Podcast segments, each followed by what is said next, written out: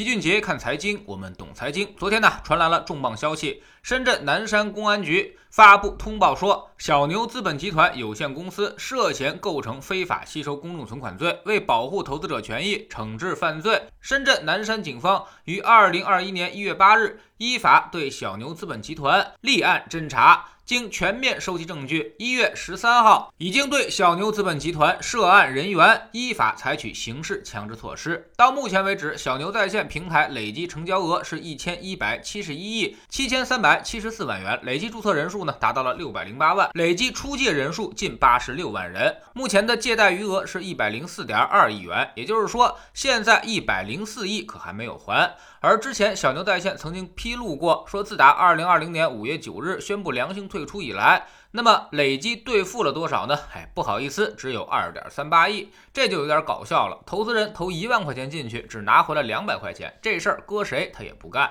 小牛资本这家平台，估计很多人都听说过，实际控制人是彭铁、彭刚兄弟，这是 P2P 时代的一家代表性公司，成立于二零一二年，总部在深圳，玩的非常大。又是小牛资本、小牛在线，还有小牛普惠、小牛财富，几乎涉及到了整个金融产业链。甚至二零一五年，他们还要斥巨资收购几家媒体，企图成为全国最大的财经媒体集团。估计当时他们已经知道自己戏法快变不下去了，在为自己去找后路了。当然，这里也要强调一下，小牛资本跟另外一家同样大名鼎鼎的小牛电动车没有半毛钱关系。P to P 爆雷之后，并不影响你们家的电动车使用。至此呢，P2P 当年的信仰已经基本上都破了。久富、团贷、小牛、爱前进、红岭创投这些头部平台，一个一个的全都出事儿了。二零一八年，老齐就反复提醒大家，P2P 必须要退出，不管什么平台。当时被问题最多的就是上面这几家平台，大平台有资本支撑，有明星股东，在电视上投广告，应该不会有问题吧？事实证明，他们不但会有问题，而且是问题最大。也是坑人最多，害人不浅。不出事则已，一旦出事，你的钱就几乎回不来了。人抓到也没有用。此时呢，他们肯定已经没钱了，能退出来的钱已经是寥寥无几。目前地方金融管理部门估计也很头疼，这种事儿之后的擦屁股是个难题。据说，是引入资产管理机构，也就是 AMC 机构，尝试对已有资产进行分别处置，尽可能的多退出一些钱来还给投资人。但是有一点是肯定的，保本是基本上不可能了，能回来的钱也非常有限。那八十六万出借人要有这个心理准备，这种事儿你只能够事先防范，尽早退出。一旦击鼓传花，鼓声停止，花落在了你手里，那么就神仙难救了。你就算枪毙他，判他无期，他也退不出钱来了。至于让国家赔钱的，那更是无稽之谈。国家的钱是纳税人的，人家凭什么要为你的错误买单呢？P2P 这一波确实是坑了不少人，保守估计这些平台加在一起可能得有上万亿了。最后大部分都出事儿了，能退回来的资金也极少。老齐当年也试图搞过 P2P，但是后来发现完全不是这么回事儿，风险完全控制不住。要做到一一对应的借钱，你得付出巨大的成本，派专人去调研，甚至完全掌控对方的财务才行。所以只能做大额借贷。但是后来监管又出了个文，明确必须要做小额分散，不让做大额。主要就是防范有人自己融资，形成变相的非法集资。所以从这时候开始，其实老齐就知道这个活儿彻底没法干了。最后我们也是赔钱退出。但好在当时我们的规模很小，还能够及时收手。如果说一开始很多同行都是想好好干事儿的话，那么再往后性质可就慢慢变了。特别是到了二零一八年之前。P2P 们的规模当时都已经不小了，他们其实已经知道这是一条不归路了，根本就没办法再良性退出了，只能硬着头皮往下闯。于是各种非法活动就此展开，比如成立多家关联假公司，然后假装借款人，从而形成资金池，好像多个借款人，但其实呢，钱都集中在了自己的手里。另外还有收集各种身份信息，冒充借款人，最后呢，钱也都汇聚在自己手里。有人说钱到自己手里了，怎么还没了呢？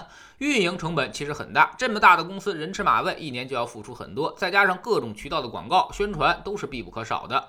你们只看到了某某明星的代言，其实没看到的是，这里面捞钱最多的其实是渠道，比如某搜索引擎、某电视台、某视频网站、某地铁、公交站，还有电梯间，这些广告位每年都从 P2P 收取了大量的费用，远比那几个明星赚的多得多。之所以砸这么多钱下去，就是要确保后面的钱必须要比前面的钱多，这样他的资金池才能玩得转。而且资金池每转动一次，利息成本可就要增加百分之十，所以那些聚集上来的钱就这么被消耗掉了，直到连利息他都还不起了，才会爆雷。那么你想想，他连利息都还不上了，他手里还能有几个钱呢？即便你抓到人了，这钱也肯定回不来了。所以老齐再次劝大家，对于这种固收类的东西，千万不要迷信利率和平台。你看中的是利息，人家看中的可是你的本金。你觉得没风险，对方也承诺了还本付息，但问题是他的承诺一文不值啊，因为他根本就做不到还本付息。那些所谓的担保也都是形同虚设，甚至借款人都是假的。大家追求安稳收益，我们特别能理解，但是一定要有必要的基础知识。有些事一开始可能是好的，但是后来性质会变；有些事一开始他也能干，后来他就不能干了。特别是在投资市场上，无论是股票、债券、信托、期货，其实都是如此。有能搞的时候，也有能赚钱的时候，但不代表他一直可以这么干。如果看不到这种变化就去投资，那么其实呢，很容易就变成了最后的那个接盘侠。说的残酷一点，无论什么投资市场，都会是一个二次分配的场所。那么你得想想自己何德何能，我要在别人兜里掏钱呢？如果你想不出这个答案，那么结果只有一个，你就是那个别人。在知识星球秦俊杰的粉丝群里面，我们昨天发布了一个重要的提示。之前在市场对于芯片类基金，像什么诺安成长、银河创新成长骂声一片的时候，老齐啊手把手的教大家逆向抄底，寻找短期回调过大之后的那个投资机会。现在这个收益基本兑现，半年百分之二十已经收入囊中。那么接下来该怎么办呢？这种东西能够长期持有吗？说个重要通知，粉丝群呢将于一月十五号，也就是明天开始新一年的提价，从现在的二百七十二元调整到二百八二十四元。已经在群里的老用户则不受影响，仍然是一九九续费。要加入粉丝群，每天学习投资技巧的朋友可要抓紧这最后的时间了。新进来的朋友可以先看置顶三，我们之前讲过的重要内容和重要配置思路都在这里面。知识星球老七的读书圈里，我们继续来讲逆向投资策略。昨天呢，我们讲到了具体该如何实施逆向投资，如何寻找低估值的价值股，如何利用市场情绪的变化。这种逆向投资真的有效吗？为什么绝大多数人又都搞不定呢？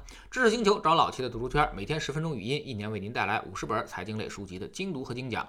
现在您加入，之前讲过的一百九十多本书，您全都可以收听收看，都在置顶二的快速链接里，方便您使用。算下来，每本语音书呢，才不到一块五毛钱。读书圈学习读万卷书，粉丝群实践行万里路，各自独立运营，也单独付费，千万不要走错了。苹果用户请到老齐的读书圈同名公众号里面扫描二维码加入，三天之内不满意全额退款，可以过来体验一下。